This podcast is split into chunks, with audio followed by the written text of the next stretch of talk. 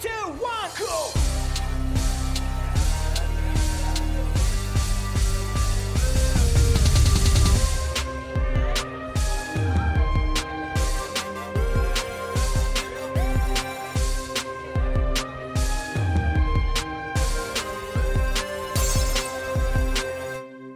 Kommunistenkneipe, der Podcast mit Paddy und Flo von Decay. Ja, hallo und herzlich willkommen zu einer weiteren Folge der Kommunistenkneipe. Jetzt vor kurzem im September waren ja die Bundestagswahlen und wir wissen jetzt, dass die Ampelkoalition steht als Ergebnis der Bundestagswahlen. Und ähm, ja, im Zuge der Wahlen gab es ähm, großes Interesse von vielen Kommunistinnen, aber auch bei uns unter den Zuhörern ähm, an das Thema, wie Kommunistinnen, Revolutionärinnen sich ähm, ja, positionieren sollten zu, zu bürgerlichen Wahlen oder auch zum Parlamentarismus im Allgemeinen. Und ähm, ich und Flo haben beim letzten Biertelefonat das Thema schon mal angeschnitten, aber wir hatten vor, jetzt ähm, ja, da ein bisschen mal tiefer einzusteigen in die Materie. Und deswegen haben wir zwei Gäste eingeladen zum Thema. Und zwar einmal die ähm, Angela Bankert, sie ist Mitglied der Linkspartei seit 2004 und ähm, aktiv in Köln, war auch Gewerkschaftssekretärin ähm, der GEW und ist auch Mitglied der AKL, der antikapitalistischen Linken in der Linkspartei darüber hinaus noch in der SAV, der Sozialistischen Alternative, und sie ist Anfang des Jahres 2021 dadurch bekannt geworden, dass sie als Gegenkandidatin gegen Sarah Wagenknecht angetreten ist, auf der Landesliste der Linken in NRW. Ja, schön, dass du bei uns bist, Angela. Hallo, guten Abend. Hallo. Dann begrüße ich noch den Paul. Er ist Mitglied in der KA, also des kommunistischen Aufbaus. Und wir freuen uns auch, dass du bei uns bist heute. Hallo zusammen. Genau, ich würde jetzt am besten einfach mal an Flo weiterleiten, der die erste Frage stellen möchte. Ja, ich begrüße euch auch alle. Ähm, willkommen, schön, dass es klappt. Äh, die Bundestagswahl ist jetzt ja schon äh, einen kleinen Tick her, aber erst gestern wurde äh, Olaf Scholz als neuer Bundeskanzler vereidigt. Ähm, und ich wollte eigentlich euch beide erstmal ganz generell fragen, ähm, Spielt es eigentlich aus kommunistischer Sicht, aus marxistischer oder revolutionärer Sicht überhaupt eine Rolle, wer diese Bundestagswahl gewonnen hat? Oder ist das vielleicht egal? Wir wissen ja, jetzt gibt es eine Ampelkoalition, ähm, aber ähm, macht das überhaupt einen Unterschied, ob wir äh, mit Schwarz-Rot zu tun haben oder dieser Konstellation jetzt? Und überhaupt, wie würdet ihr den Ausgang der Bundestagswahl bewerten? Äh, erst, ich frage mal erstmal dich, Angela. Was meinst du dazu? Ja, also die Unterschiede zwischen den etablierten Parteien, würde ich sagen, sind, sind marginal, sind nicht so riesig, ja. Aber es ist natürlich schon interessant und auch vor dem Hintergrund der Klassenverhältnisse in Deutschland, wie die Wahl ausgegangen ist und jetzt auch, wie dann die Regierung äh, zusammengestellt ist. Ähm, ich denke, aus sozialistischer Sicht muss man sagen, dass ein Teil der herrschenden Klasse, ein großer Teil der herrschenden Klasse weiß, dass was passieren muss, dass es nicht so weitergeht, sondern dass ein gewisser Umbau stattfinden muss ähm, wegen der Klimakatastrophe, wegen äh, in Sachen auch Digitalisierung und dass überall Nachholbedarf da ist in der, in der Bundesrepublik. Natürlich soll das alles im Rahmen ähm, des kapitalistischen Systems passieren. Und natürlich stehen auch Teile des Kapitals auf der, auf der Leitung, was noch die Ausbeute von fossilen Energieträgern an, angeht. Aber im Großen und Ganzen wissen Sie, es muss was passieren. Und die Ampel ist eigentlich äh, da die, eine relativ gute Konstellation für Sie. Ähm, FDP und Grüne, die genau dafür stehen, ja, für eine ähm, Modernisierung im Rahmen des Kapitalismus, grüner Anstrich, aber auch tatsächliche Veränderungen ähm, auf, der, auf der einen Seite natürlich finanziert durch die Steuerzahlenden, sowohl der Umbau mhm. der Industrie wie auch Forschung, Hinstellen der Infrastruktur und solche Dinge. Ähm, dafür stehen FDP und Grüne und die SPD für ja, ein paar soziale Flästerchen, ähm, aber im Wesentlichen die Abwälzung der Kosten äh, auf die Masse der Bevölkerung und die Einbindung der Gewerkschaften in so eine Strategie. Und da war diese Ampelkonstellation, glaube ich, genau diejenige, die jetzt sozusagen fürs Kapital am sinnigsten ist. CDU war, war da demgegenüber nicht die erste Wahl, muss sich selber erstmal rund, rund erneuern. Wenn es die erste Wahl gewesen wäre, wäre die FDP mit der CDU zusammengegangen. Aber ähm, diese Konstellation ist ihnen, glaube ich, lieber. Insofern das macht es schon einen, Unter ja. einen Unterschied. Ne? Macht einen Unterschied, wer, so, ja. wer drankommt, aber jetzt nicht im Wesentlichen für, für grundlegende Fragen. Ja. Hm. Ja, Paul, ich wäre interessiert daran, ob du äh, widersprechen würdest, zustimmen. Was ist eure, was ist deine Position dazu? Ähm, ja, an der Stelle würde ich auf jeden Fall zustimmen, dass es einen Unterschied macht. Ähm, vor allem denke ich, macht es halt einen Unterschied für die konkrete Art, wie wir Politik machen. Weil natürlich eine Regierung ähm, was damit zu tun hat, welche Gesetze äh, geplant werden, welche Angriffe konkret kommen und wie sie kommen, wie sie begründet werden. Ähm, genau, und das, das hat man, denke ich, schon bei den verschiedenen Bundesregierungen in der Vergangenheit gesehen. Ähm, das heißt, das macht auf so einer Ebene von konkret Politik machen auf jeden Fall einen Unterschied. Ähm, ich denke, allgemein haben wir als Kommunistinnen in Deutschland halt das Problem, dass die meisten Menschen und auch die meisten Linken allerdings die Rolle davon überschätzen und sich zu viele Gedanken darüber machen, ähm, welche, welche Partei jetzt an die Macht kommt, welche Partei das angebliche kleinere Übel sein könnte.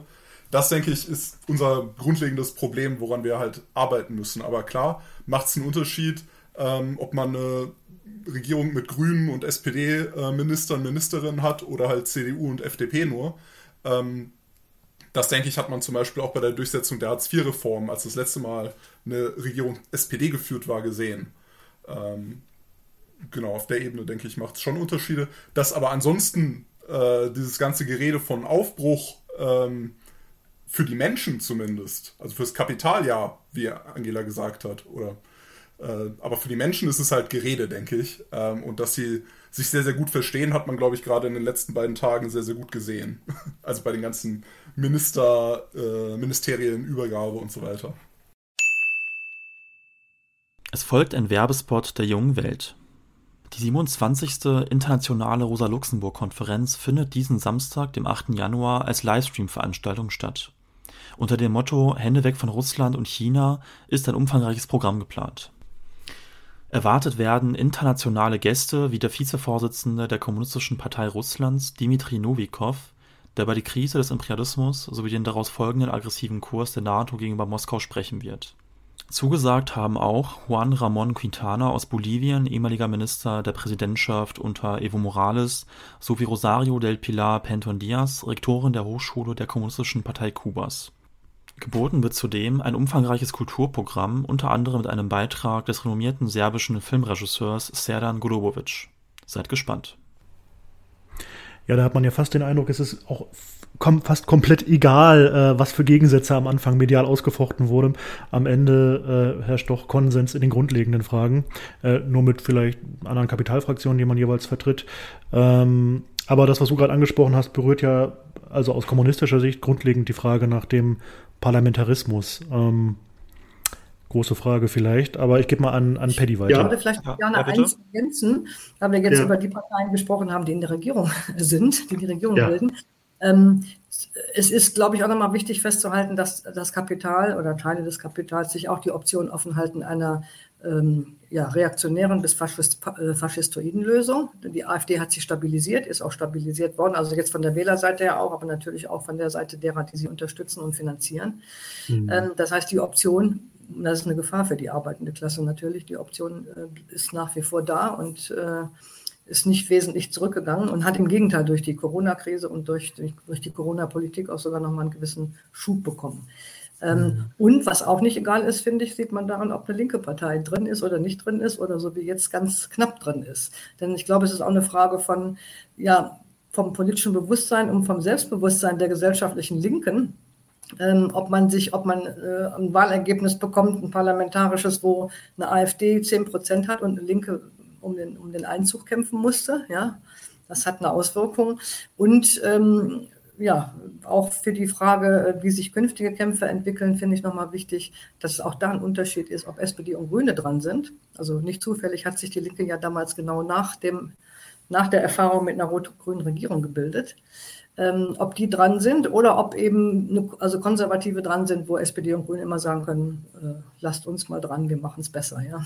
Mhm. So, da kann man dann seine eigenen Erfahrungen mit dieser Regierung machen. Das mhm. hat, glaube ich, auch einen gewissen Vorteil dann für die Bewusstseinsentwicklung. Ja, ich finde interessant, was du zum Thema der Partei Die Linke sagst. Wir kommen auf jeden Fall noch drauf zu sprechen. Ähm, genau, aber vorher vielleicht noch mal noch ein bisschen grundlegender. Ja. Ähm, also die Frage, die du auch schon angeschnitten hast gerade, ähm, ja. ist eine ganz gute Überleitung eigentlich. Also Also eine Frage, die sich ja auch für uns stellt als Marxistin, ist ja unser, unser Verhältnis grundsätzlich zum, zum bürgerlichen Parlamentarismus und zu bürgerlichen Wahlen. Ähm, es gibt ja Kommunistinnen, die zum Beispiel auch von den Bundestagswahlen zum Wahlboykott aufgerufen haben und gemeint haben, dass, ähm, dass jede Mitwirkung an bürgerlichen Wahlen oder in, in bürgerlichen Parlamenten ähm, falsch sei oder halt auch ähm, äh, ja, eine, Gefahr sei für, für, für linke Kräfte. Ähm, andere wiederum ähm, betonen, dass durchaus, durchaus auch wichtig sein kann, in Parlamenten auch aktiv zu sein, äh, sie als Bühne zu benutzen für ihre eigene Agitation zum Beispiel. Ähm, aber vielleicht erstmal dich, Paul, wie wäre so deine Position dazu? Sorry, hier, ich bin hier zu Gast in der Wohnung und hier klingelt die ganze Zeit äh, was im Hintergrund. Ich hoffe, es ist jetzt nicht zu störend. Äh, es, es, es klingt auf jeden Fall nach echtem Leben. Ja. Also wirkt sympathisch. Ja, gut. Authentisch. Äh, alles klar. Ja, ähm, naja, wir denken halt, dass der Parlamentarismus ähm, in der bürgerlichen Demokratie halt was extrem Zentrales ist, um die Herrschaft des Kapitals zu stabilisieren. Und das ist unsere Hauptaufgabe als Kommunistin sein muss, das frontal anzugreifen. Ähm, also wir denken nicht umsonst, mh, schreibt Lenin zum Beispiel in Staat und Revolution, arbeitet das eigentlich sehr schön raus. Äh, der Parlamentarismus, die bürgerliche Demokratie, das ist auf eine bestimmte Weise die stabilste Herrschaftsform für das Kapital. Und ähm, wir denken, das stimmt. Das hat, äh, gibt es sehr viele gute Argumente dafür. Das können wir vielleicht auch noch ausführlicher gleich diskutieren. Ähm, und wir müssen das als Kommunistin halt entlarven und angreifen und sagen, die Herrschaft des Kapitals kann man nicht abwählen, wir müssen eine Revolution machen. Das wäre mal so knapp, glaube ich, unsere Haltung dazu. Mhm. Aber heißt, aber heißt ganz konkret, ist, dass ihr es ablehnt, ähm, zum Beispiel als Kommunistin dann auch in bürgerlichen ähm, Institutionen aktiv zu sein? Also würdet ihr da auch, sage ich mal, euch eher der Fraktion ansehen, die zum Wahlboykott aufruft und da kaum Potenzial drin sieht, äh, damit zu wirken? Oder was heißt es ganz konkret eigentlich? Ähm, wir schließen das nicht grundsätzlich aus. Es gibt ähm, solche Kräfte in der kommunistischen Bewegung, die das zu so einer prinzipiellen Frage letztendlich machen und sagen, heute kann nur noch Wahlboykott richtig sein.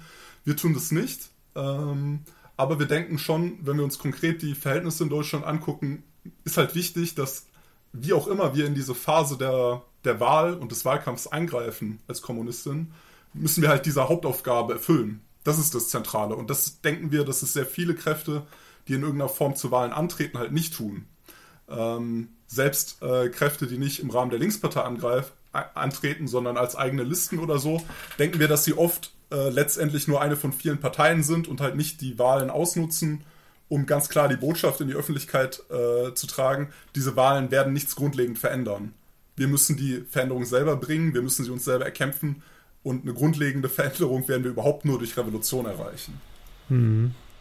Mhm. Angela, ich, ich könnte mir vorstellen, dass, dass du diese Zielsetzung teilst, ähm, aber strategisch das ein bisschen anders siehst, denn du bist ja Mitglied der Partei Die Linke, bist aber auch Mitglied der sozialistischen Alternative und da äh, würde ich dich vielleicht auch in Bezug, äh, Bezugnahme auf diese Frage mal fragen wollen, was ist denn da eure, was ist da deine Strategie? Also geht es darum, aus der Partei Die Linke eine revolutionäre Kraft zu machen oder ist es nur ein Teil des Kampfes von dir, dort aktiv zu werden? Also wie würdest du diese ganze Gemengelage einschätzen?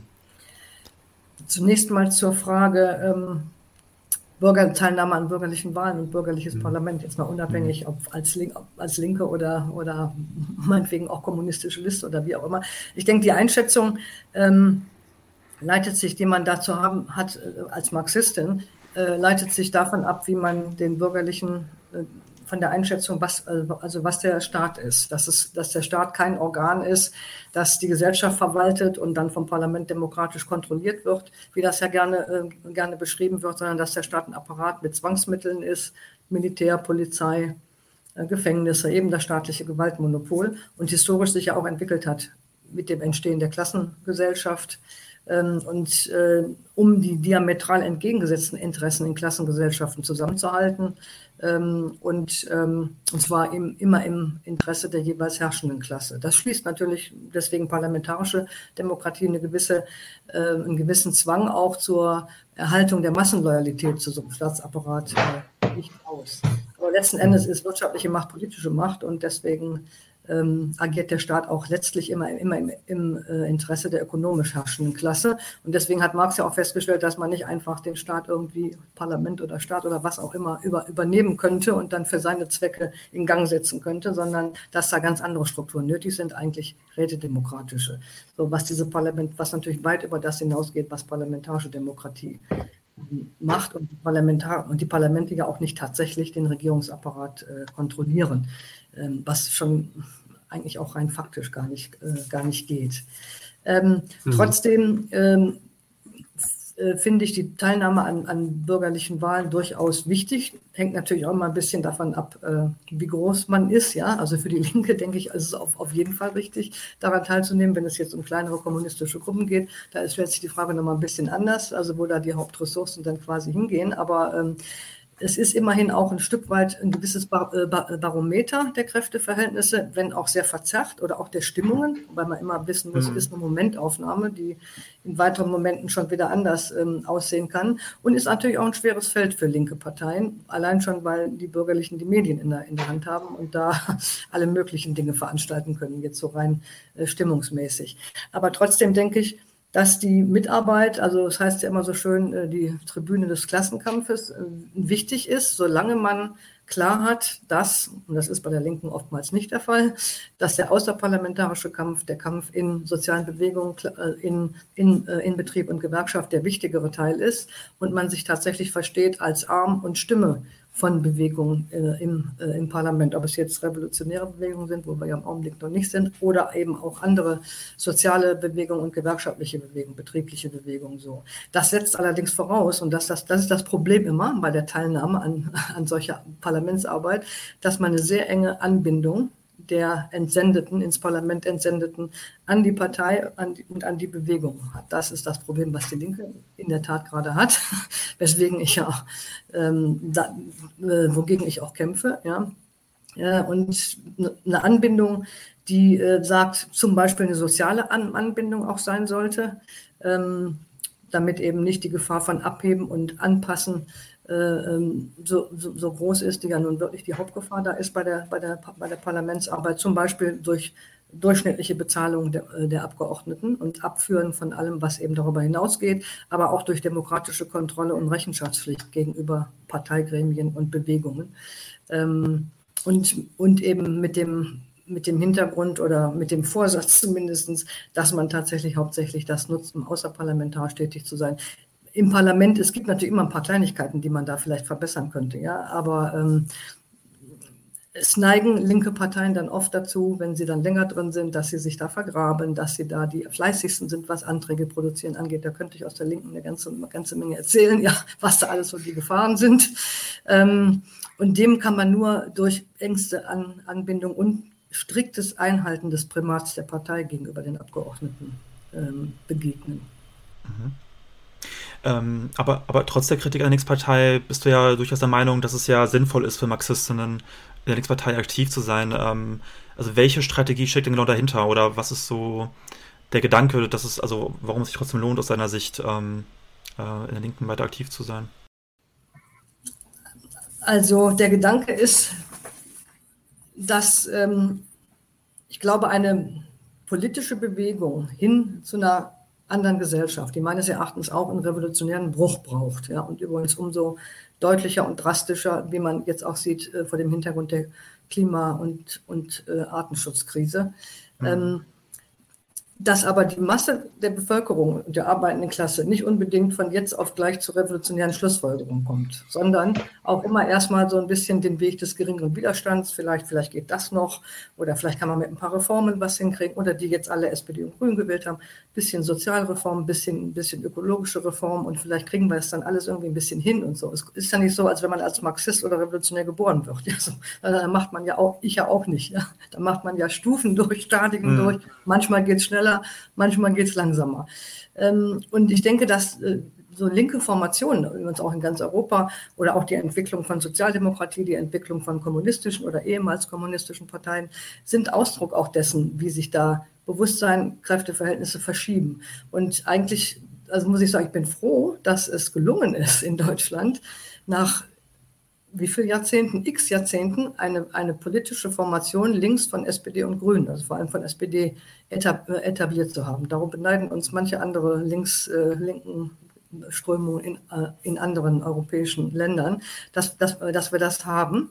Ähm, klar ist, dass das von Beginn an ähm, im Grunde ein, ein Sammelbecken war von verschiedensten Strömungen. Das ging von marxistischem mhm. ähm, bis hin zu insbesondere auch mit der Vereinigung mit der PDS, Regierungssozialisten, wie ich sie nenne, ja, die ähm, da unbedingt immer rein wollen. So, und das ist der Spannungsbogen. Und natürlich geht der Kampf von linken Flügel, in dem ich aktiv bin, und von Marxistinnen darum, möglichst äh, die Partei möglichst weit nach links und möglichst zu marxistischen und sozialistischen Positionen zu bringen und vor allen Dingen in Bewegungen auch zu verankern, was, was einander bedingt, ja, so mhm. wechselseitig. Ähm, und das ist die Strategie. Ob das gelingt, ist offen, ähm, weil es gibt allerlei Gegenkräfte natürlich da. Es ist ein, ist ein Kampf, den, der war es von, von Anfang an. Der sieht mal besser, mal schlechter aus. Im Augenblick sieht er gerade sehr mittelprächtig aus. Ähm, aber ähm, gut, es ist dann die Frage, die sich sicher auch, auch stellt, ähm, lohnt es sich noch oder ist also lohnt es sich da noch oder sind sie sozusagen völlig äh, hinüber, ja, die Linke? Mhm. Ich würde sagen, noch lohnt es sich, weil es auch eine ganze Reihe junger Genossinnen und Genossen gibt, die sich darauf orientieren, weil ähm, es auch Zuströme gibt zur Partei. Übrigens, äh, die Partei verjüngt, hat sich gerade in den letzten vier, fünf Jahren sehr stark verjüngt. Ähm, und auch Zustrom bekommen aus den Bewegungen, die es in den letzten paar Jahren gab. Also äh, sei es die Fridays, natürlich die Grünen haben den größeren Zustrom, aber gerade diejenigen aus der Klimaschutzbewegung, die sagen, das muss verbunden werden mit, äh, mit sozialer Ab Absicherung, ja, die, der ökologische Umbau der Gesellschaft, die kommen dann eher, und auch die, denen die Friedensfrage auch wichtig ist, mhm. äh, die kommen dann eher zu den zu, eher, äh, eher zur Linken. Ne? Ob das auch Black Lives Matter waren ähm, oder äh, Seebrücke, die ganzen Bewegungen, wo ja Hunderttausende aktiv waren. Und davon haben wir auch was abbekommen. Und das war übrigens auch mit ein Hauptgrund, äh, warum ich gegen Sarah Wagenknecht kandidiert habe bei der Listenausstellung, ähm, als Signal an genau diese jungen Leute in und um die Partei herum, dass eine solche Kandidatur vor dem Hintergrund dessen, was sie vertritt, nicht unherausgefordert über die Bühne geht. So. Äh, und diese, diese jungen Leute gibt es und ähm, ja, mit denen zusammen ähm, versuchen wir eine bewegungsorientierte, sozialistische ähm, und auch einen revolutionären, antikapitalistischen Pol auf, äh, aufzubauen und auszubauen in der Partei und außerhalb der Partei natürlich auch. Also bevor wir Paul gleich darauf mal reagieren lassen, weil er hat bestimmt einen anderen, eine andere Einschätzung dazu, ähm, würde ich gerne noch mal nachhaken. Ähm, ist es nicht auch schon so, dass die Partei Die Linke ähm, in Teilen der Bevölkerung durchaus nicht als äh, ja, Alternative mehr wahrgenommen wird, also gerade in ostdeutschen Bundesländern, wo sie mitregiert hat und ja auch an Privatisierung beteiligt war oder Abschiebung oder in Berlin äh, Zwangsräumung, also jedenfalls in Regierungsverantwortung irgendwie mitverantwortlich war, ihr Vorläufer PDS ja sogar an Wohnungsprivatisierungen. Und ich frage mich dann immer, stimmt denn diese Analyse, dass, also stimmt natürlich, Leute sind nicht revolutionär irgendwie geboren und haben vielleicht erstmal ein reformistisches Bewusstsein, aber könnte es nicht sogar sein, dass man nicht viel mehr ist als ein linkes Feigenblatt äh, innerhalb einer reformistischen Partei und da seine Zeit verschwendet?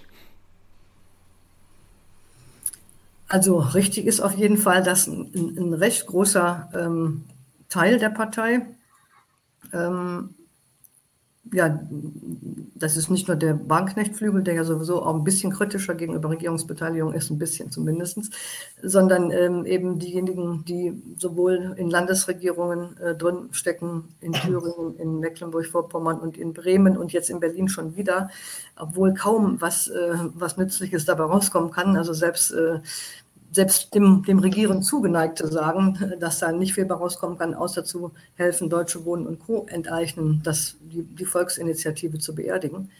Ähm, das ist ein sehr großer Flügel, ja, richtig. Und ähm, man muss sich auch immer wieder die Frage stellen, ja, und ich glaube auch, dass die nächsten ein, zwei, drei Jahre da sehr, sehr entscheidend sein werden, ob es jetzt wirklich ein, nach dieser Niederlage auch, die im Wesentlichen das Bündnis aus diesen beiden Flügeln auch zu verantworten hat. Ähm, wenn das so weitergeht, also wenn es dann weiter so gibt, ja, ähm, dann wird sich die Frage in ein paar Jahren stellen, macht es überhaupt noch Sinn, da mitzuarbeiten? Ich würde sagen, im Augenblick ähm, steht sozusagen, ähm, also besteht noch die Möglichkeit, ähm, dass man zumindest große Teile auch der Partei, übrigens in Berlin muss man auch mal sagen, äh, du hast gerade darauf hingewiesen, damals, ähm, als sie in der Regierung waren und die Wohnungsbestände verkauft haben äh, und auch in den ganzen Jahren danach sehr wenig Widerstand gegen die Regierungssozialisten und gegen, den, gegen diesen Kurs. Und jetzt war es immerhin auf dem Landesparteitag mindestens 40 Prozent dagegen. Wir werden sehen, wie die, wie die Urabstimmung, die gerade läuft, jetzt ist.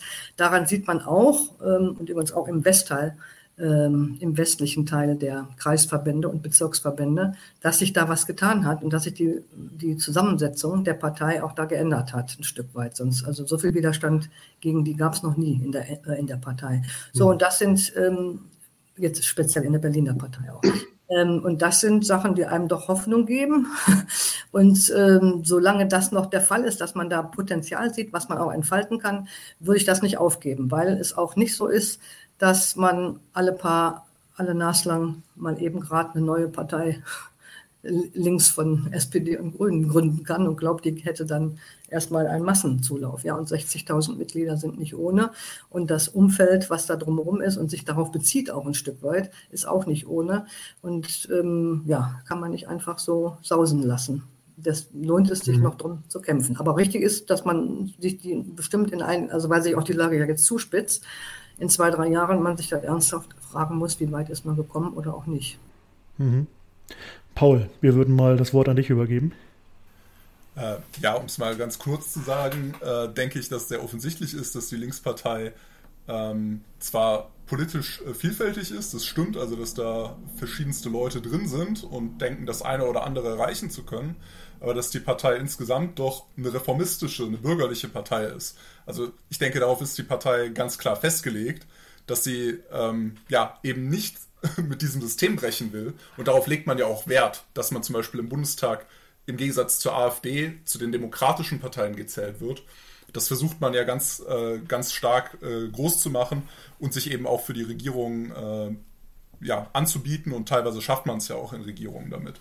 Und ähm, ja, ich, ich denke, das ist erstmal das ganz, äh, ganz kurze Antwort darauf, warum wir als Kommunistin, als Marxistin halt nicht in der Linkspartei arbeiten sollten. Ähm, also warum stecken wir unsere Kräfte da rein, eine reformistische Organisation letztendlich zu stärken? Und ich denke, das tun wir halt. Ähm, und die nächste Frage, da würde ich halt auch an, an Florian anschließen, finde ich ist halt schon auch, warum, äh, du hast recht, ja, 60.000 Leute hast du jetzt gesagt, das ist kein Potenzial, was man sausen lassen sollte. Aber das müssen wir auch nicht tun. Dafür müssen wir aber nicht in die Linkspartei gehen. Also Trotzki hat ja den Entrismus seiner Zeit eigentlich äh, sehr interessant begründet. Der hat ja gesagt, schaut mal, äh, eigentlich müssten wir in die kommunistische Bewegung wirken, aber diese Moskau-treuen Parteien, die sind irgendwie alle sehr, sehr strikt und sehr fest organisiert, da kommen wir nicht gut rein. Die Sozialdemokratie, die ist offener. Lass da reingehen. Und da sind auch viele Leute, die wir für linkere Positionen gewinnen können. Und ich denke, naja, zumindest diese Parallele kann man ziehen, wenn auch vieles andere, anderes ganz anders ist als zu der Zeit, als Trotzki das entwickelt hat, den Entrismus. Und das stimmt, die, die Linkspartei schottet ihre Leute nicht sehr effektiv ab. Aber wir müssen halt kein Mitglied sein in dieser Partei, um mit Mitgliedern in Kontakt zu kommen. Auch nicht, um mit ehrlichen und kämpferischen Mitgliedern zusammenzuarbeiten. Wir machen das, ehrlich gesagt, sehr viel äh, in den Städten, in denen wir aktiv sind, dass wir mit äh, Leuten, die vernünftiger sind in der Linkspartei, die kämpferischer sind, wo wir glauben, ähm, okay, das sind vielleicht keine ähm, Marxistinnen, aber die haben ein ehrliches Interesse, was zu verändern, dass wir mit denen zusammenarbeiten und auch sehr offen diskutieren ist jetzt nicht unser Hauptziel, Leute aus der Linkspartei irgendwie abzuwerben, weil wir denken, dass es einfach den, das Blickfeld zu sehr einschränkt. Aber ja, das sind so ein paar Unstimmigkeiten. Ich will jetzt nicht zu lange reden, damit vielleicht auch wirklich eine, eine Diskussion instand, äh, zustande kommt. Ähm, ja, die ich halt sehe an dieser Taktik. Also zum einen würde ich schon, du hast schon selber gesagt, die Situation ist sehr viel anders als, äh, als in den ähm, 30er Jahren. Ähm, und ich würde auch nicht sagen, dass, ähm, dass das, was, äh, also was, äh, wie wir arbeiten, in irgendeiner Form äh, was mit dem klassischen mit dem klassischen Entrismus zu tun hat. Weil, wie du schon sagtest, zum einen ging, ging es damals da um eine kurzfristige Geschichte, also kurzfristige Taktik. Zweitens ging es auch darum, dass ähm, also oder war der Hintergrund, zumindest in manchen Ländern, zum Beispiel Spanien, dass die äh, Trotzkisten sogar aufgefordert wurden, in die Organisation reinzukommen, um sie zu bolschevisieren. Ja, das war ja, war ja nochmal so, ein, so eine Herangehensweise. Also ich glaube, dass, dass die, die Arbeit, ähm, die wir ähm, in, der, in, der, Linken machen, da doch eine andere ist, schon, schon auch auf längerfristige Mitarbeit und auch auf Aufbauarbeit äh, orientiert ist. Aber ähm, die Aufbauarbeit sieht aber nicht so aus oder überhaupt die, die ganze also Parteiarbeit, dass wir uns dann, dass man sich da vergräbt in innerparteilichen Geschichten, in inner, innerparteilichen Grabenkämpfen oder, oder Versammlungen, wobei ich dir auch gern zugeben möchte, äh, es gibt einen Hang zum Sitzungssozialismus, ja, in der, in der Linken, so ist das nicht.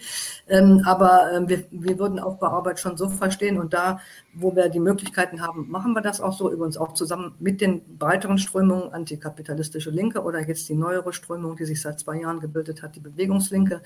Ähm, da wird dann schon versucht, wirklich, also Außenarbeit zu machen, auch da, also gute Arbeit in, in Bewegung zu, zu machen, rauszugehen und darüber natürlich dann auch neue, neue ähm, Mit, Mitstreiterinnen zu gewinnen, die entweder Mitglied werden oder auch nicht Mitglied werden, aber jedenfalls eine gute Verbindung zu, dem, zu diesen Bewegungen zu haben und darüber auch ein Stück weit die Partei auch dann zu, selbst äh, zu verändern. Also die Arbeit sieht nicht so aus, dass man sich jetzt ständig nur mit irgendwem rumstreitet, sondern dass man sehr wohl eine Außenarbeit macht, die aber dann schon irgendwo einen Bezug äh, zur, zur Linken natürlich hat. Ne?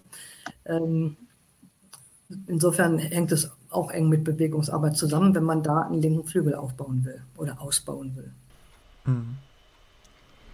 Ähm, vielleicht kurz zusammengefasst, also du bist der Meinung, also du glaubst daran, dass die Linkspartei noch, ähm, wenn man also ähm, an den Kräfteverhältnissen schraubt in der Partei, dass es sich immer noch zu einer äh, bewegungsorientierten, kämpferischen, ähm, ähm, auch revolutionären Partei entwickeln könnte, oder?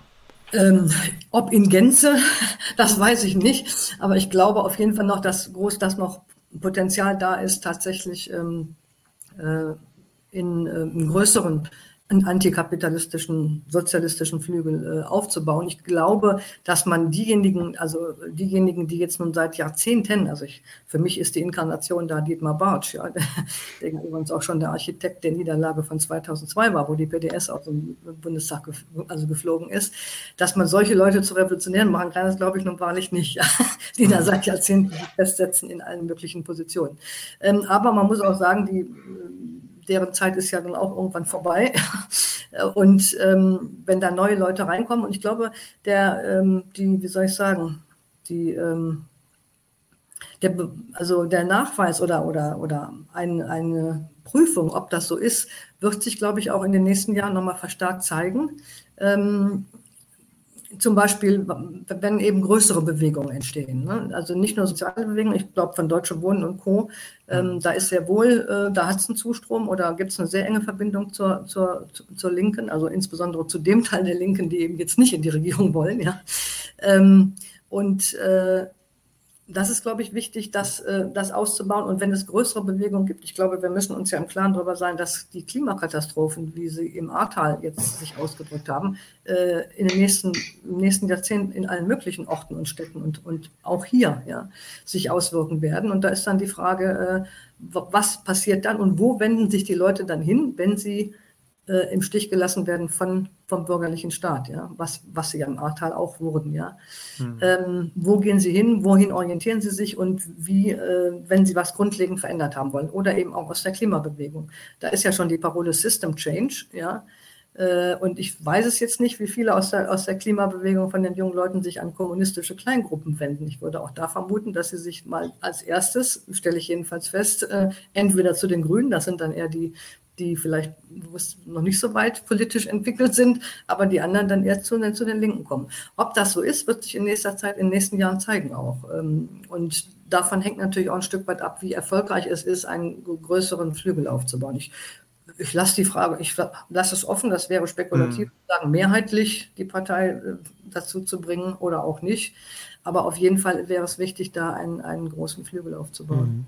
Mhm. Paul hebt die Hand zu einer Erwiderung. Ja, genau.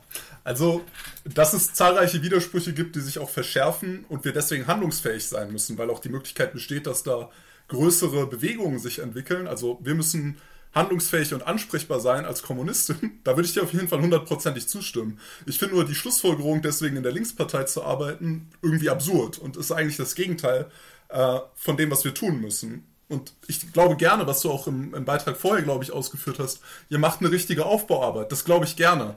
Also ich bin zum Beispiel über das Niveau jetzt hinausgekommen, dass ich einmal im Jahr bei der LLL sage, ah, da ist die SAV, dann rufen wir alle Eispickel und dann habe ich den Trotzkismus erledigt. Ja? Ich sehe durchaus, dass ihr sehr viele Leute habt in euren Reihen, die, denen man zumindest keine Faulheit vorwerfen kann. Und die mit Sicherheit mitverantwortlich dafür sind, dass einzelne vielleicht Teile der, der Linksjugend oder der Linkspartei ähm, andere trotzkistische Organisationen vielleicht eher haben was damit zu tun, dass linke SDS in einzelnen Städten eine relativ florierende Arbeit hat. Ähm, aber ich frage mich halt, was soll daran gut sein? Wir müssen halt als, als nicht als reformistische Organisation doch ansprechbar sein und in die Bevölkerung wirken, sondern als Kommunistin mit eben der klaren Aussage, dieses System können wir nicht abwählen, schon und auch nicht, wenn wir die Linkspartei wählen, sondern wir müssen es durch eine Revolution beseitigen und den Sozialismus gemeinsam aufbauen. Und deswegen denke ich auch nicht, ist die Frage hauptsächlich, ob äh, die von einer Flutkatastrophe im Ahrtal Betroffenen auf kommunistische Kleingruppen äh, zutreten. Das ist ja vielleicht so ein kleiner äh, Seitenhieb auf uns gewesen. Würde ich auch akzeptieren, uns als kommunistische Kleingruppe noch zu bezeichnen. Im Vergleich zur Linkspartei zumindest. Im Vergleich zur SAV, keine Ahnung. Aber wir sind nicht hier, um äh, Quantität zu diskutieren. Aber ich, ich glaube, das ist nicht die grundsätzliche Herangehensweise, dass die sollen zu uns kommen wir müssen uns doch eher fragen, wie kommen wir in die Lage, als kommunistische Kraft mit diesen Menschen in Kontakt zu kommen? Und ich denke, dass sehr, sehr viele Menschen, zumindest sagen dass die Statistiken bei den Wahlen, halt auch durch die Linkspartei nicht ansprechbar sind. Auch das hatte Florian vorhin gesagt. Sie sehen dass die Linkspartei irgendwie zu Recht schon als Teil des Establishment. Wir haben halt immer noch einen bestimmten Teil der Bevölkerung, äh, so 20, äh, 20 bis 30 teilweise 40 Prozent, die halt nicht wählen, aber die eben auch nicht durch die AfD abgeholt wurden. Und das ist ein sehr, sehr großes Potenzial in der Bevölkerung, ähm, was, denke ich, sehr wichtig ist, dass wir das als Kommunistinnen ansprechen und eben nicht als reformistische Kraft Linkspartei. Hm. Willst du darauf noch eingehen, Angela, oder wollen wir? Ja, also zustimmen würde ich auf jeden Fall, dass äh, je angepasster äh, die ähm, die Linke sich gibt und je weniger rebellisch, und das tut sie oft eben leider, ja, zu wenig rebellisch, eben weil ein guter Teil der Partei, insbesondere die in Amt und Würden sind, äh, doch ihnen wichtig ist, von den anderen, von den anderen Parteien geliebt und anerkannt zu werden, ja, als dass sie äh, gucken, dass das aus den, aus den Bewegungen heraus passiert und sie dann sich dahin orientieren. Das ist richtig. Und wenn sie das tun, kann man auch einen gewissen Teil nicht abholen. Das stimmt. Das ist ein Teil, der, der nicht abgeholt wird, der, der die Schnauze eigentlich auch schon voll hat von dem System. Aber eben, wie du schon sagtest, nicht zur AfD geht, ne, sondern das sind ja immerhin 14 Millionen Nichtwähler. Ja? Äh, ganz abgesehen noch davon, von all denen, die, so, die gar kein Wahlrecht haben, ja, die wir ja auch abholen wollen. Ähm, ich würde ganz gerne mal jetzt mal so ein bisschen zur Strategie der KA eigentlich kommen. Äh, und zwar ist es so, dass ich gelesen habe auf eurer Seite, also ihr redet davon, dass jetzt sozusagen eins der wichtigsten nächsten Ziele für Kommunisten in der BRD sei der Aufbau einer neuen KP, also eine, der Aufbau einer neuen kommunistischen Partei, äh, leninschen Typs, schreibt ihr. Und da wäre meine Frage, was ihr darunter genau versteht unter dieser KP ähm, und was für euch die nächsten konkreten Schritte sind, um die, diesem Ziel näher zu kommen, also der Schaffung einer neuen KP. Okay, ähm, genau, das stimmt. Ähm, das äh, ist sozusagen unser Kerninhalt gewesen, mit dem wir uns auch 2014 das erste Mal an die Öffentlichkeit getraut haben mit dieser Botschaft, äh, was wir auch durchaus als einen Aufruf verstanden haben, eigentlich an andere äh, Kommunistinnen äh, aus ihren kleinen einzelnen Zirkeln, was wir ja zu dem Zeitpunkt auch einfach nur waren, ähm, rauszutreten und ähm, genau sich sozusagen der Aufgabe des Parteiaufbaus zu stellen.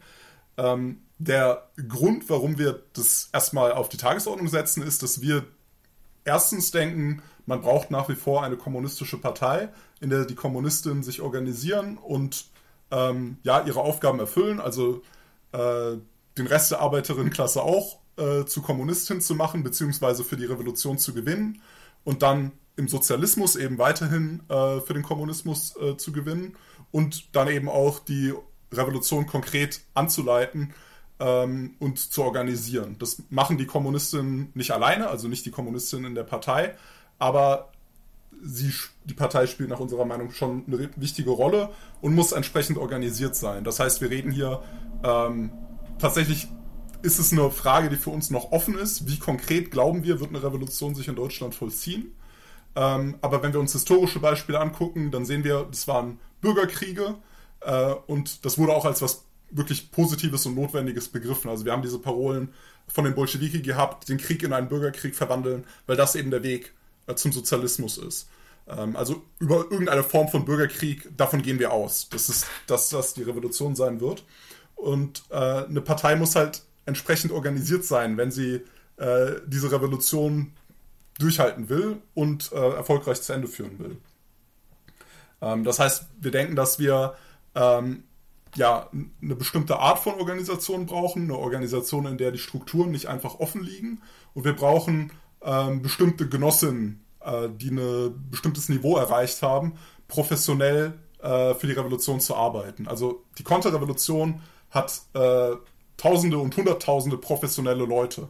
Ihre ganzen Funktionen sind natürlich aufgeteilt. Sie haben äh, professionelle äh, Schauspieler sozusagen, die Politiker, die Journalisten teilweise. Also, also, also im Sinne von Kader, Kaderin meinst genau, du? Genau, die haben sehr viele Kader äh, in den verschiedensten Funktionen und das braucht die Revolution auch. Das ist sehr notwendig. Und äh, wir denken kurz gesagt, dass es in Deutschland momentan keine Kraft gibt. Wir sind es leider auch nicht, sonst wären wir einen Schritt weiter. Äh, die diese Anforderungen ausreichend erfüllt. Deswegen die Schlussfolgerung, wir müssen eine kommunistische Partei aufbauen. Äh, dann hattest du noch gefragt, was sind jetzt die nächsten Schritte? Ähm, wir denken, es ist erstmal ja, wichtig, diesen Diskussionsprozess in der kommunistischen Bewegung anzustoßen. Ähm, durchaus in der Hoffnung, dass wir andere für dieses Projekt äh, gewinnen und davon äh, überzeugen. Aber wir denken auch, selbst wenn wir jetzt sozusagen die kommunistische Bewegung was wir uns nicht zutrauen. So überheblich sind wir auch nicht. Also wenn wir alle überzeugen, alle verlassen die äh, ähm, sozusagen reformistischen, halbreformistischen Linien und äh, machen mit uns zusammen eine neue KP, selbst dann wären wir nicht genug und hätten nicht genug Stärke, um die Aufgaben zu erfüllen. Deswegen denken wir, ist es auch sehr wichtig, äh, von Anfang an nicht nur darauf zu schielen, wie können wir Leute von anderen Organisationen abwerben, sondern wir denken, wir müssen aus der Bevölkerung, aus der Arbeiterinnenklasse hauptsächlich, äh, Menschen für den Kommunismus gewinnen und äh, denken, dass es sozusagen äh, eine ja, unserer wichtigsten Aufgaben, aber halt eine Aufgabe aller Kommunistinnen in Deutschland objektiv, ähm, die wir uns stellen.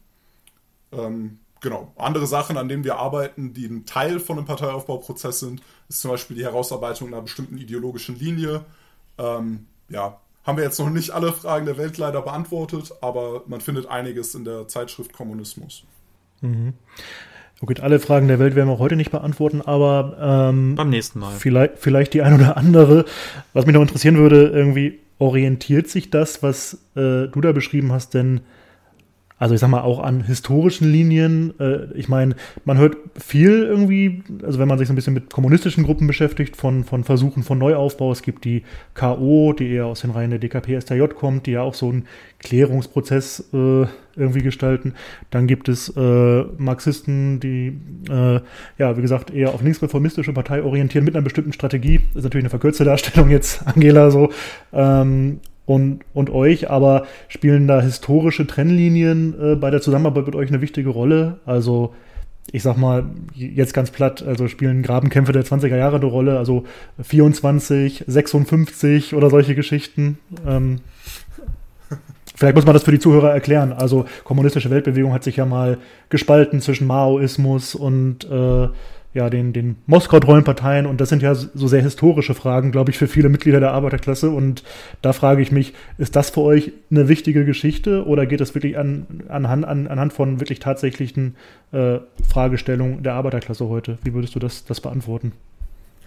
Ähm, ja, es geht an beidem. Also wir denken, auch, auch mit diesen historischen Sachen muss man sich auseinandersetzen. Äh, wenn wir allen Ernstes sagen wollen und die Menschen dafür gewinnen wollen, hey, äh, lasst es uns nochmal probieren äh, einen neuen Anlauf zum Sozialismus wagen, riskiert dafür euer Leben mit uns gemeinsam, äh, dann müssen wir, also es wäre sehr unverantwortlich und da würden wir auch wahrscheinlich nicht viele Leute überzeugen, wenn wir dann nichts zur Geschichte des Kommunismus zu sagen hätten.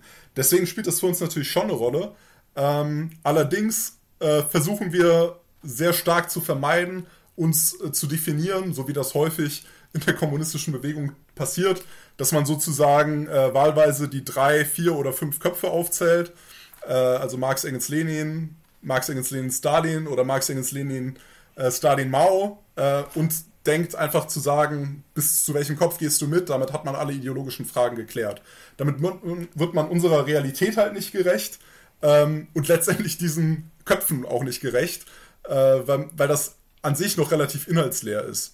Ähm, ich kann aber so viel dazu sagen, dass wir schon uns als Teil sozusagen der antirevisionistischen Tradition ähm, verstehen. Das heißt, wir gehen davon aus, dass auf jeden Fall die Sowjetunion ähm, nicht bis zum Ende sozialistisch war. Das ist äh, vielleicht ein, eine Trennlinie, die auch die K.O. sehr deutlich eingehauen hat, dass sie äh, proklamiert haben bei ihrer Gründung. Das war bis zum Ende Sozialismus. Äh, das denken wir nicht. Wir denken, da ist ein sich über mehrere Jahrzehnte ziehender Prozess gewesen, äh, wo neue Formen von Ausbeutung entstanden sind.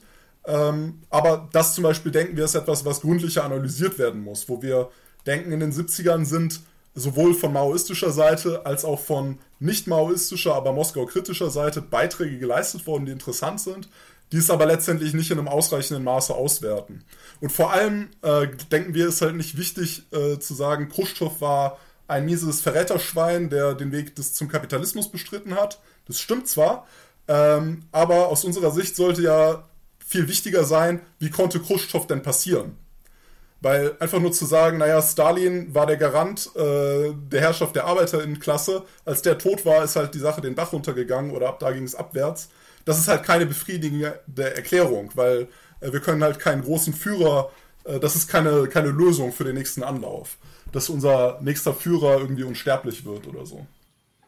Mhm. Hm. Ich kann mir vorstellen, dass Angela da eine andere Meinung zu hat, aber. Ähm ja, die, ich hab, sie ist gerade zusammengezuckt. Das ist ja nicht den Garant der Herrschaft der Arbeiterklasse. Also, also, wir wollen in der Folge jetzt nicht zu tief einsteigen, so historische Fragen, aber. Ähm mich, mich würde interessieren, Angela, ja. ich, also ich vermute, du wirst wahrscheinlich äh, in nächster Zeit nicht mit Paul in einer Organisation landen, oder? Also, oder besser gefragt. Das wäre meine nächste Frage äh, eigentlich gewesen, also ob das sozusagen äh, ein, ein Hinderungsgrund wäre. Ja, tut mir leid. Ja. Ja, alles gut. Äh, die Frage, die Frage ist, äh, also wie, das ist ja ein sehr anderer strategischer Ansatz als der, den du verfolgst. Äh, fußt sicher auch auf äh, anderen Traditionslinien äh, und anderen Einschätzungen zu, zu bestimmten Fragen. Ähm, einmal würde mich deine Meinung dazu interessieren und äh, ist denn aus deiner Sicht trotzdem Zusammenarbeit mit Kräften wie kommunistischen, dem kommunistischen Aufbau äh, möglich? Ähm, also Zusammenarbeit in Bewegungen ist mit jedem möglich, der die Bewegung links nach vorne treibt. Ja, so. Also würde ich, würde ich schon sagen.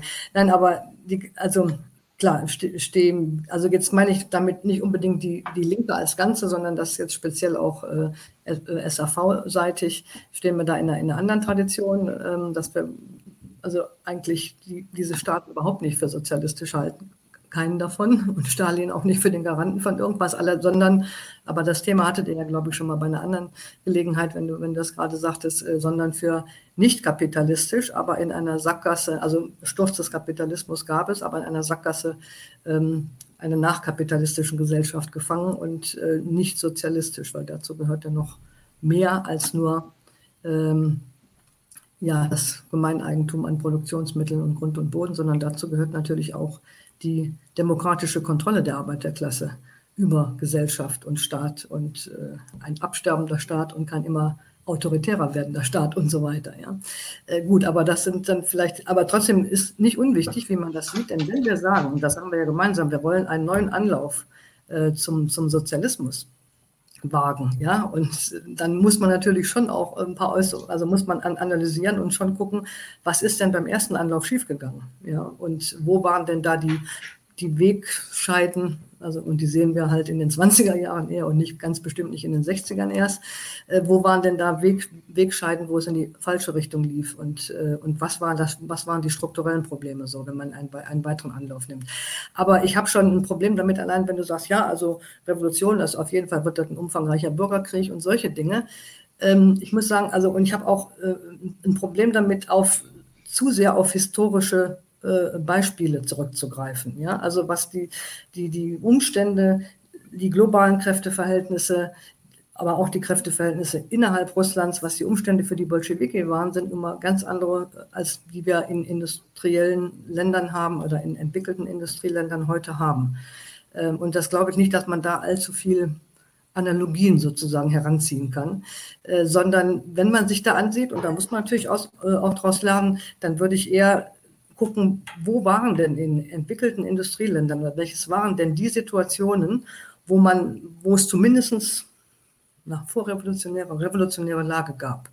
Ich sage da mal so Beispiele wie Portugal 1974, 75, ähm, was Frankreich 1968, vorrevolutionäre Lage vielleicht auch Griechenland in den 70er Jahren, äh, Italien mit, mit, einer, mit einer sehr langen Welle von, von intensiven Klassenkämpfen. So, wenn man sich das anguckt, natürlich gerade Italien zeigt das, dass die herrschende Klasse mit der P2-Loge und der bürgerliche Staat sich da äh, organisiert, ja, und das alles macht. Aber ich denke, dass das Hauptding eigentlich bei diesen revolutionären Bewegungen war weniger, dass sie ähm, nicht genügend bewaffnet waren oder sonst irgendwas hatten, ja, sondern das Hauptding war eigentlich, dass die Macht auf der Straße lag, aber die Parteien, die in der Führung der Arbeiterbewegung waren damals, in Frankreich die kommunistische Partei, in, äh, in Portugal war es die sozialistische Partei, ähm, alles getan haben, um diese Bewegung, um der die Spitze, sich an die Spitze zu setzen, um ihr die Spitze zu nehmen und sie wieder in bürgerliche Bahnen zu, zu lenken. Das, das, was das Hauptproblem war,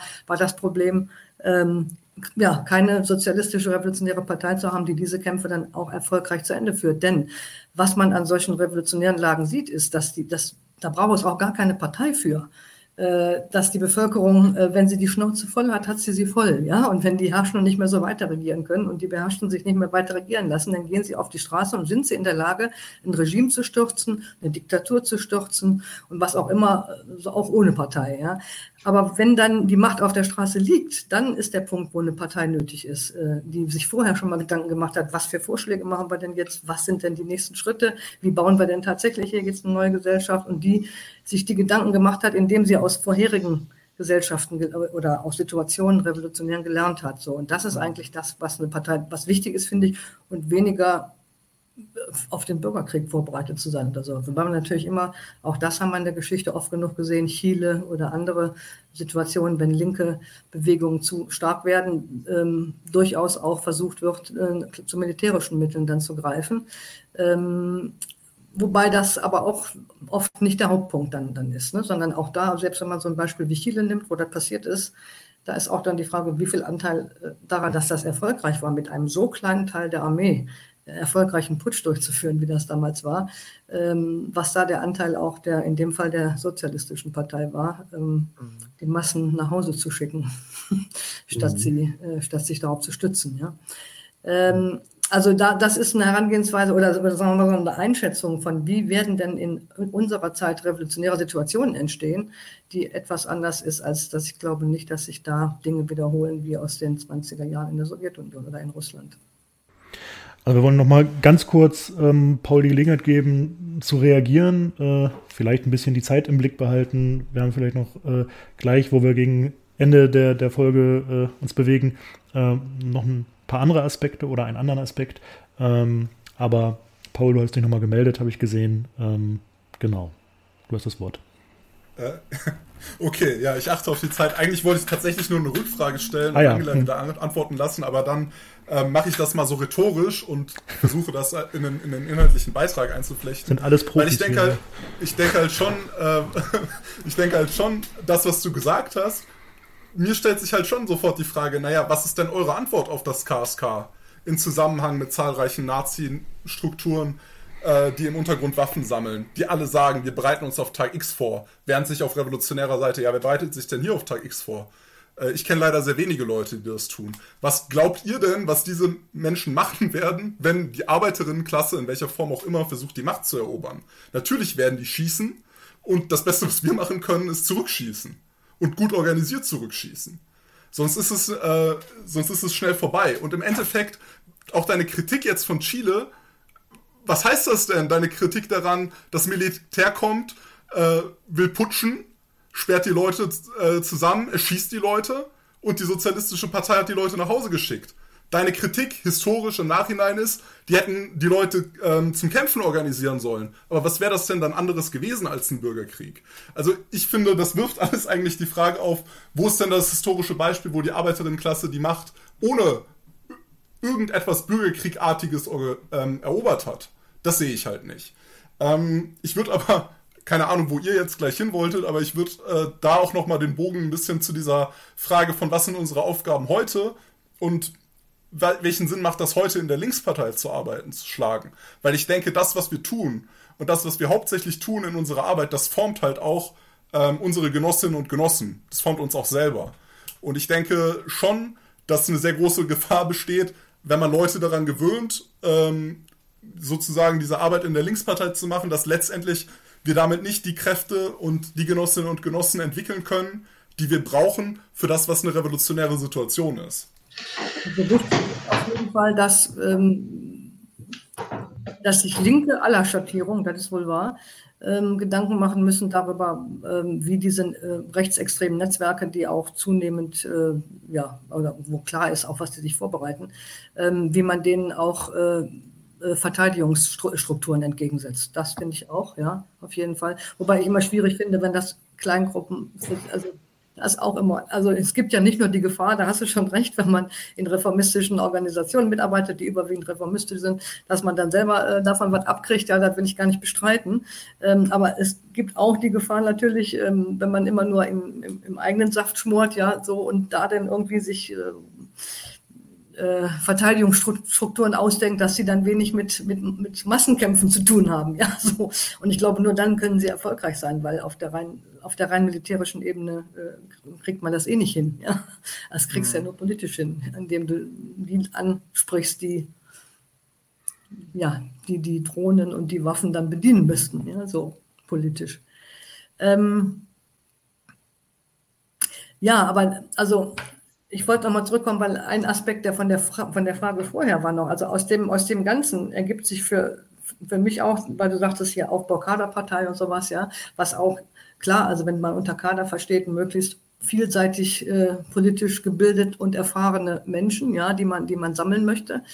Ähm, aber wie, wie entsteht sowas, ja? Und da weiß ich nicht, äh, ob man, also da glaube ich, dass dadurch, dass wir ja im Grunde vor einem Wiederaufbau stehen, der, der Arbeiterinnenbewegung im Großen und Ganzen Breiten. Ja, wenn man den Niedergang von äh, ja, Gewerkschaften, auch Sozialdemokratie, die ja mal sozusagen der gewerkschaftliche und der politische Arm äh, der Arbeiterinnenbewegung war, auch in verschiedenen Ländern, äh, von einem gewissen Wiederaufbau steht, dann glaube ich, dass auch, die, auch, die, auch eine linke sozialistische Formation entsteht eher aus vielleicht aus Teilen der Linkspartei, vielleicht nicht aus allen, ja, vielleicht aus Teilen aus einer Bewegung, die sich kommunistisch nennt, auf jeden Fall aus Leuten, die ähm, sich theoretisch Gedanken machen, ja, die aber auch in ähm, Kämpfen sozusagen drin stecken und die ähm, äh, ja auch ein Ansehen in, in ihrer, sei es jetzt wo immer sie auch sind, an, an, an ihrer Uni, in ihrer Nachbarschaft, in ihrem Betrieb, in ihrem Stadtteil haben. Ja, so aus, aus, aus Kämpfern, aus solchen Bewegungen entsteht das.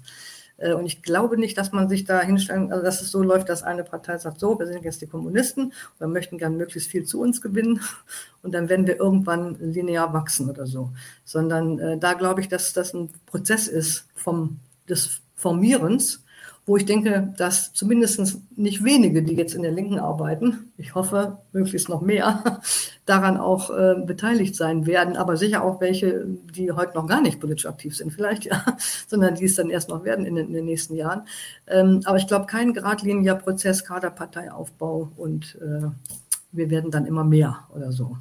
Mir wird irgendwie äh, gerade klar, dass es wahrscheinlich Sinn machen würde, äh, wirklich nochmal eine Folge zu machen mit der Frage, ja, revolutionäre Strategie, was heißt das heute eigentlich? Und vielleicht können wir sogar noch ein paar andere Strömungen, es darf natürlich nicht zu groß werden, äh, dazu einladen.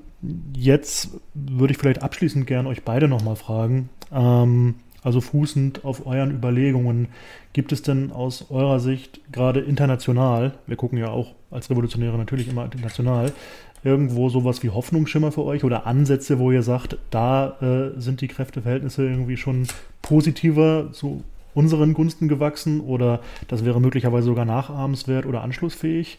Ähm, fällt euch da was ein? Das würde mich aus euren jeweiligen Perspektiven mal interessieren. Und weil Angela gerade dran war, würde ich mal jetzt mit dir beginnen.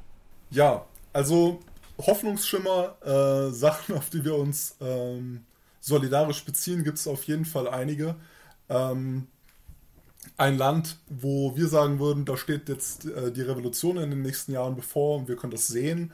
Äh, das sehen wir leider nicht momentan. Es gibt aber auf jeden Fall verschiedene ähm, Kräfte, die im weiteren Sinne zur kommunistischen Weltbewegung zu zählen sind, ähm, auf die wir uns positiv beziehen können oder von denen wir halt einzelne Aspekte äh, lernen können. In der Türkei und in Kurdistan gibt es eine ganze Menge Kräfte, äh, mit denen wir unterschiedlich, ähm, ja, denen wir ideologisch unterschiedlich nahestehen, aber wo wir auf jeden Fall von äh, verschiedenen Kräften auch äh, einiges lernen können. Wir denken, dass der Prozess äh, in, in, Kurdistan, in den verschiedenen Teilen Kurdistans interessant ist, wenn er auch insgesamt äh, sicherlich momentan nicht eine, äh, die Qualität einer sozialistischen Revolution oder so hat, ähm, was unserer Ansicht nach jetzt auch nie ähm, unmittelbar äh, sozusagen abzusehen war. Also wir, haben, wir waren nie solidarisch mit diesen Kämpfen, weil wir gesagt haben, da wird jetzt bald äh, Sozialismus aufgebaut. Ähm, und ansonsten gibt es natürlich äh, noch verschiedene maoistische Kräfte tatsächlich. Ähm, wer unsere Zeitschrift zum Beispiel verfolgt, weiß, dass wir äh, keine Maoisten sind, ähm, die aber immerhin noch kämpfen. Das denken wir ist auch was Positives. Und ja, letztendlich äh, denken wir auch, ja, zum Beispiel auf den Philippinen, in Indien, in der Türkei, ähm, in einigen anderen asiatischen Ländern und südamerikanischen Ländern gibt es das auch noch, wenn es dort auch nicht so einen großen Umfang erreicht hat. Also, dass die ähm, tausende Leute äh, bewaffnet dort kämpfen. Aber die strategischen Probleme dort sehen wir natürlich auch. Also das äh, ja, ist jetzt nicht Thema, deswegen will ich das jetzt nicht lange ausführen. Aber wir denken nicht, dass das für uns sozusagen eine Strategie ist, die wir einfach übernehmen können in, in Deutschland. Mhm. Okay. Dann würde ich die gleiche Frage nochmal an Angela richten. Das geht um ja, Ansätze, Anknüpfungspunkte, Hoffnungsschimmer, gerne auch mit einem internationalen Blick. Also im Sinne von, da ist ein Staat oder Staaten, auf die man sich positiv beziehen könnte oder so, gibt es, gibt es keinen positiven Bezug. Äh, es gibt wohl den Bezug, dass man zum Beispiel eben die äh, äh, ja, den Boykott äh, Kubas zum Beispiel bekämpft, ja, weil es, weil es darum geht, einen solchen Staat da auch platt zu machen. Ja, das ist, ist natürlich was, obwohl wir denn trotzdem Kritik daran haben, weil es eben in unseren Augen kein äh, demokratischer Staat ist. Aber, also rätedemokratischer. Aber ähm, Natürlich muss man einen internationalen Aus Ausblick haben als Marxist, anders geht es ja gar nicht. Also sowohl der Kapitalismus ist global, die Klimakrise ist, ist global und deshalb sind wir auch als SAV eben international organisiert und haben ein internationales Netzwerk und haben in, in, in 30 Ländern etwa sind wir mit Schwesterorganisationen äh, verbunden. Ähm, und da gibt es natürlich immer schon mal positive Ansätze. Im Augenblick zum Beispiel läuft gerade eine Sache, die sehr interessant ist, in Seattle in den USA. Ähm, da gibt es die Stadträtin Kshama Savant, die äh, in, ja, sich einen Namen gemacht hat, äh, in Seattle dafür gekämpft zu haben, mit Bewegungen natürlich, 15 Euro äh, Dollar, 15 äh, Dollar Mindestlohn und auch eine Amazon-Steuer. Und jetzt haben sich gerade die Millionäre, die Amazon und die alle, die ganzen da, die in Seattle hocken, zusammengetan, um ihre Abwahl zu betreiben. Die Wahl läuft gerade heute und morgen noch aus, sieht aber so aus, als ob sie das gewinnen könnte. Das sind zum Beispiel Dinge, wo eben sozialistische, als einzige sozialistische Stadträtin da, äh, sozialistische Kräfte auch gegen Millionärskräfte gewinnen können. Äh, das finde ich zum Beispiel was, was Positives. Dann aber muss man auch sagen, die Corona-Krise hat in den letzten zwei Jahren auch sehr viel gestoppt, was gelaufen ist. Ich, erinnere an, äh, an Chile 2019, Riesenmassenbewegung, die immerhin neue Verfassung jetzt natürlich gerade bei den Wahlen war es wieder gerade anders. Ja, da haben sie dann wieder, äh, hat, die, hat die gesellschaftliche Linke dann wieder verloren. Das führt immer zur Polarisierung letzten Endes. Oder auch Sudan war eine riesige Bewegung, die immerhin eine politische Revolution zustande gebracht hat. Äh, und so gibt es, äh, gab es gerade auch bis 2019, wie gesagt, Corona hat es ein bisschen abgebremst, in vielen Ländern, also Bewegungen, ähm, wo man sehen konnte, ich fand die chilenische so, so gut. Es geht nicht um die, um die 30 Cent mehr ja, für, die, für die Fahrpreise. Es geht um 30 mhm. Jahre. Es geht um 30 Jahre Neoliberalismus in vielen Ländern der Welt, wo die, wo die Leute aufbegehren. Äh, und das, finde ich, äh, sind, sind positive An, äh, Ansätze. Das ist übrigens auch das, was die Herrschenden sehen, weswegen sie immer mehr Richtung autoritäre Lösungen und sowas auch gehen und Richtung Polarisierung und Aufbau von reaktionären und faschistoiden Kräften gehen und so. Ähm, aber also um die Polarisierung kommt man nicht drum herum. Äh, aber es sind auf dem, auf dem linken Flügel, in der linken gesellschaftlichen Bewegung da in, international schon viele, viele interessante Sachen, die laufen, auf die wir uns auch positiv beziehen und wo wir in den Ländern, wo wir Schwesterorganisationen haben, auch aktiv daran beteiligt sind. Mhm. Ja, Angela, Paul, vielen Dank für das Gespräch an dieser Stelle und ich könnte mir vorstellen, dass wir vielleicht ja in ein paar Jahren, vielleicht auch ein bisschen früher, nochmal uns in dieser Konstellation treffen. Danke. Dankeschön. War interessant. Danke. Auch von mir danke.